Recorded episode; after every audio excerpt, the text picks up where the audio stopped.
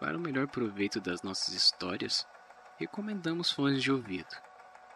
Se sente que pode ajudar e agregar ao podcast, acesse o apoia.c barra. Inclusive, está rolando uma campanha para comprarmos um novo microfone. Então, se quiser e puder ajudar nos projetos que tanto amamos, a gente agradeceria muito. Ou se quiser, nos siga no Instagram, arroba podcastdarkos. Lá você sempre terá novidades dos próximos EPs.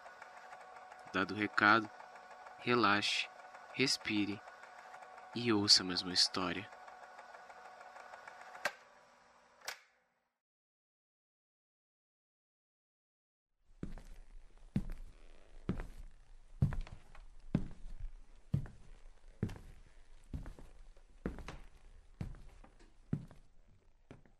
Entregando livros por Matheus Souza.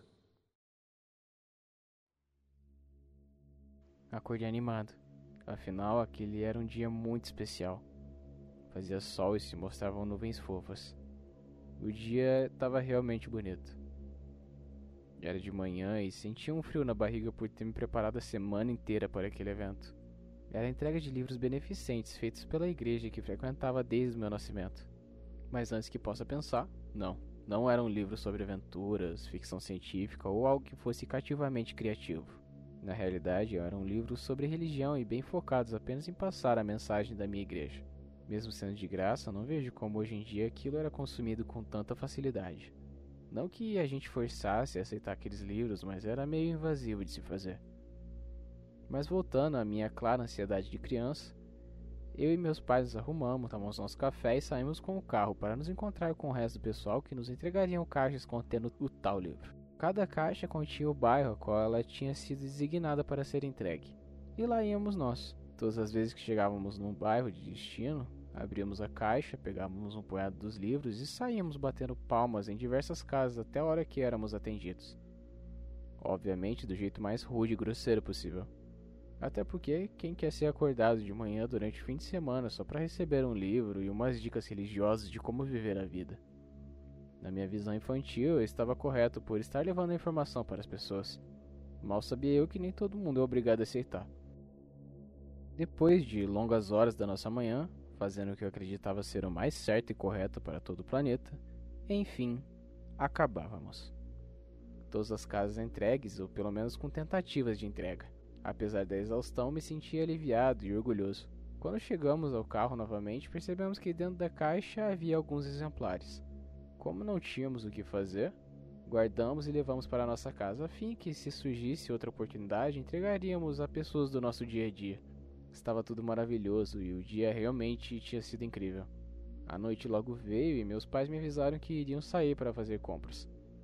Naquele dia em específico ia ter o famoso hambúrguer do meu pai, diga-se de passagem, é um dos melhores, se não o melhor que eu já comi na minha vida. Durante minha inigualável solidão dos meus 11 anos, estava no tédio. Não tinha o que fazer e neste momento um pensamento tomou conta de mim. Certo, entreguei os livros, mas eu não sei o que tem escrito, nem sobre o que se trata. Sabe, nunca fui de ler. Porém, dessa vez a curiosidade me abraçou e fui até a sala onde a caixa se encontrava. Peguei um dos exemplares e voltei ao meu quarto para ler e entender uma parte do que tinha entregue aquelas pessoas. O livro era pequeno, de poucas páginas, e em sua capa continha cenas de guerra, fome, dor e sofrimento. E bem no centro, seu título com palavras brilhantemente douradas. Infelizmente não posso dizer seu nome não conseguiria, mesmo que pudesse. O que aconteceu aquela noite não sai da minha cabeça. Com o começo da minha leitura curiosa, notava-se que seu conteúdo era meio diabólico. Contava uma história triste sobre como era esperançoso o fim do mundo, com temas não diria pesados, mas até bem sensíveis para um livro que não me apresentava ameaças.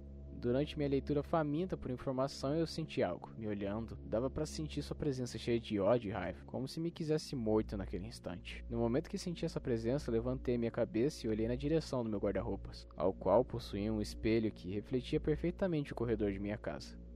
E nesse corredor havia de pé, se assim posso dizer, uma figura com um longo vestido branco. Cabelos negros cobrindo seu rosto e uma das mãos estendidas, como se quisesse que eu desse minhas mãos a ela. Aquilo me paralisou. Senti cada parte do meu corpo se arrepiando. Eu conseguia sentir o seu ódio, como se tivesse faminto pela minha alma. Agi por instinto e corri ao corredor acreditando ser uma pegadinha do meu pai. E obviamente não era. Meu quarto congelou, chamei minha mãe na esperança de um alívio, mas nada foi respondido. Não tinha me dado conta o quão sozinho eu estava. Fechei minha porta e mantive a luz acesa.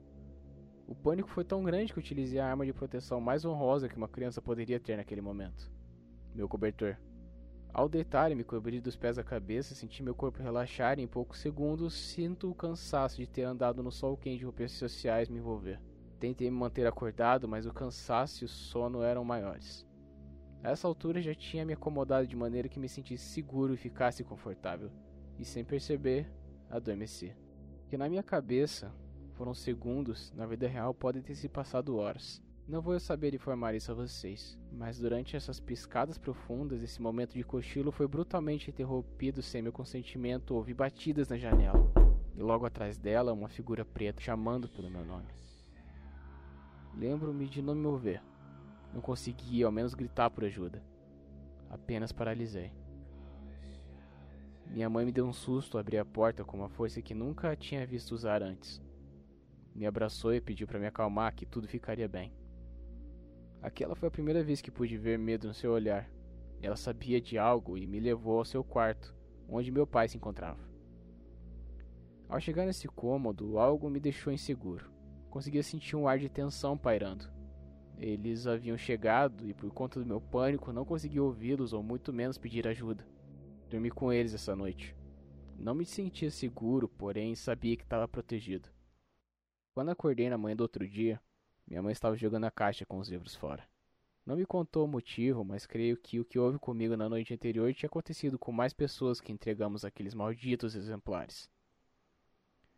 Desde aquele dia se passaram mais de 10 anos, mas na tarde de hoje, após chegar do meu trabalho, me deparei com esse mesmo livro, preso em minha janela.